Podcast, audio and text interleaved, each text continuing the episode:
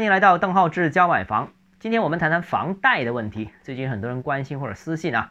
那在上个礼拜，央行的货币政策委员会也提出，稳健的货币政策要灵活、精准、合理、适度，把握好政策的时效性，保持货币供应量和社会融资规模增速、名义经济增速基本匹配。很明显啊。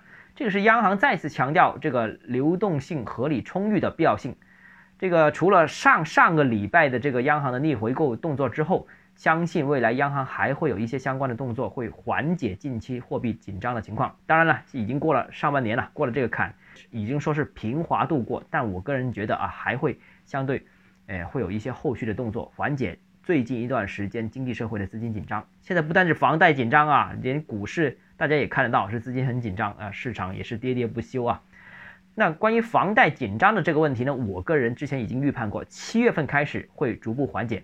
当然了，不同城市之间的情况有所不同，这个不能一概而论。我说的是总体宏观层面。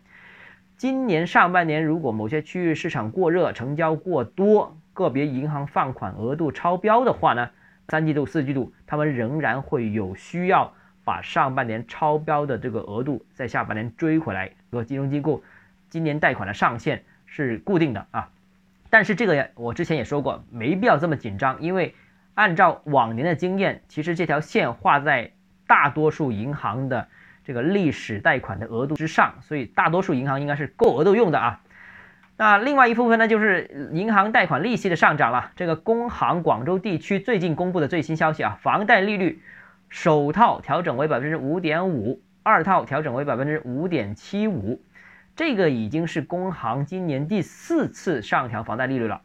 今年初呢，其实广州的四大行的首套房贷的利率平均水平是百分之四点八五，呃，二套房贷的首套利率是百分之五点二五，而到达四月二十八号啊，也就是大概过了三四个月左右的时间，四大行的首套房贷最低已经到五点四了，现在已经到五点五五了啊，二套房贷。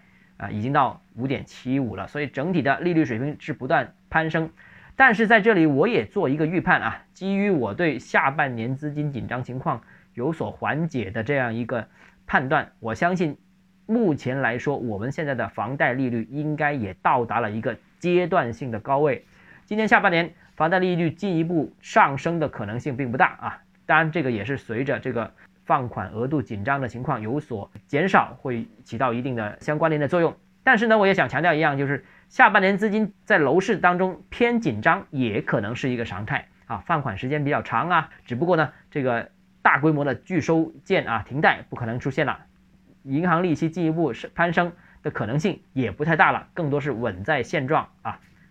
那对于楼市来说，我相信下半年这一些信息应该说平稳就是好消息啊。